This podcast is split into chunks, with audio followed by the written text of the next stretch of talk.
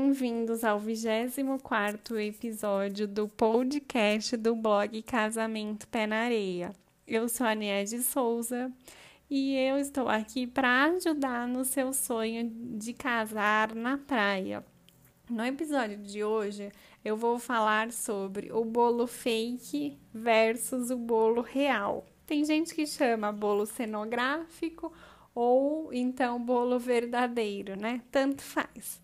Porque esse assunto é bem delicado e, apesar de parecer simples, envolve uma série de prós e contras e se torna uma dúvida na cabeça dos noivos. Lembrando que tem noivos que eles optam não ter bolo, tá tudo bem também, mas se você optar, pense nas duas possibilidades, tanto do real e também do fake. E para saber como escolher, nada melhor do que entender o assunto e entender as desvantagens e desvantagens de cada opção. Então, eu vou começar pelo bolo real, ou se você preferir, o bolo verdadeiro. Ele é sem dúvidas a escolha mais tradicional. Você poderá cortá-lo de verdade, ter aquela foto protocolar que vai para o seu álbum de casamento na praia, vai ser o corte da primeira fatia. Você pode se lambuzar também, você e o seu parceiro ou parceira, para fazer uma foto espontânea. Até tem aqui no podcast um dos episódios que fala sobre isso, os tipos de fotos protocolares, fotos espontâneas, que tem ali a diferença. Então, assim, o encanto de utilizar o bolo real é que ele é admirado, fotografado e comentado por todos os convidados. Além disso, ele vai ser o que? Servido, aquele bolo que está na mesa dos doces que vai ser servido para todos os convidados.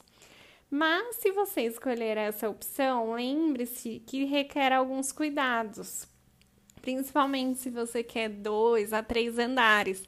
Ele vai precisar de um tratamento especial, porque a temperatura e o transporte pode acabar dificultando a presença e também a exposição do bolo durante a festa. E claro, ninguém quer presenciar um estrago de um bolo no casamento na praia, né? Ele se desmanchando ali, derretendo, não é legal.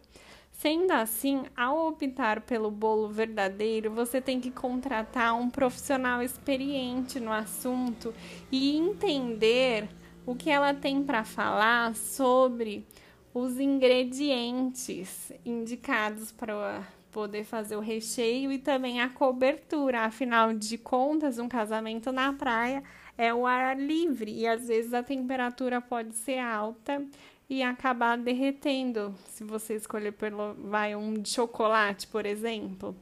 Então vai restringir um pouco a escolha do sabor do seu bolo. Agora, o bolo fake. O bolo fake geralmente ele é feito ali de um material que é cenográfico, né? Por isso que algumas pessoas chamam assim.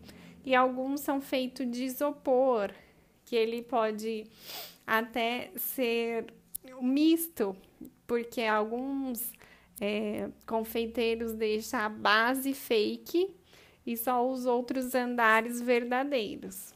Mas é aquela coisa, vai depender do que você está pensando aí para o seu casamento na praia. O bolo fake, você não vai ter a preocupação com o transporte. E ele é super prático, né? Porque ele não é pesado, não vai ter risco de derreter. Você vai poder locomover com ele para lá e para cá, principalmente se você, como eu, mora em São Paulo. Você pode levar para o litoral, ou até mesmo no avião, se você for casar em outro país. Então, vai ser super tranquilo quanto a isso. E além disso, ele dura a festa inteira com a mesma aparência. Agora, só o problema é que, assim, se você quer bolo no seu casamento, você vai ter que providenciar o bolo de corte, porque ele vai estar tá lá na mesa de doces somente como simbólico, né? E na hora das fotos, você vai ter que simbolizar ali, forjar uma cena posicionando que tá cortando, mas não tá cortando para fazer o clique e ir para o seu álbum. Mas é aquela coisa, né? É, você tem que pensar o que é melhor para vocês, o seu custo, porque às vezes não muda muito, né? Depende do que você tá aí pensando. Porque eu, por exemplo, como eu quase levei um golpe, então eu preferi ser prática e objetiva nesse assunto para não ter maiores problemas. Como eu já contei em outro episódio, eu quase tomei um golpe de uma fornecedora, eu não queria ter outra preocupação. Aí o meu ficou como bolo fake e ninguém imaginava. Ele é bem parecido assim com o naked mesmo, sabe? E eu falei com um decorador, aí ele conseguiu harmonizar com a decoração, ficou maravilhoso. Então fica essas dicas de vantagens e desvantagens de cada um para você fazer a melhor opção com seu parceiro ou parceira.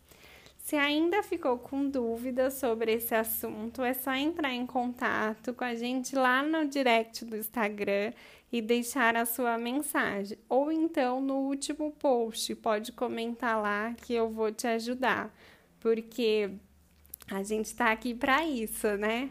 Um beijo e até o próximo episódio. Tchau!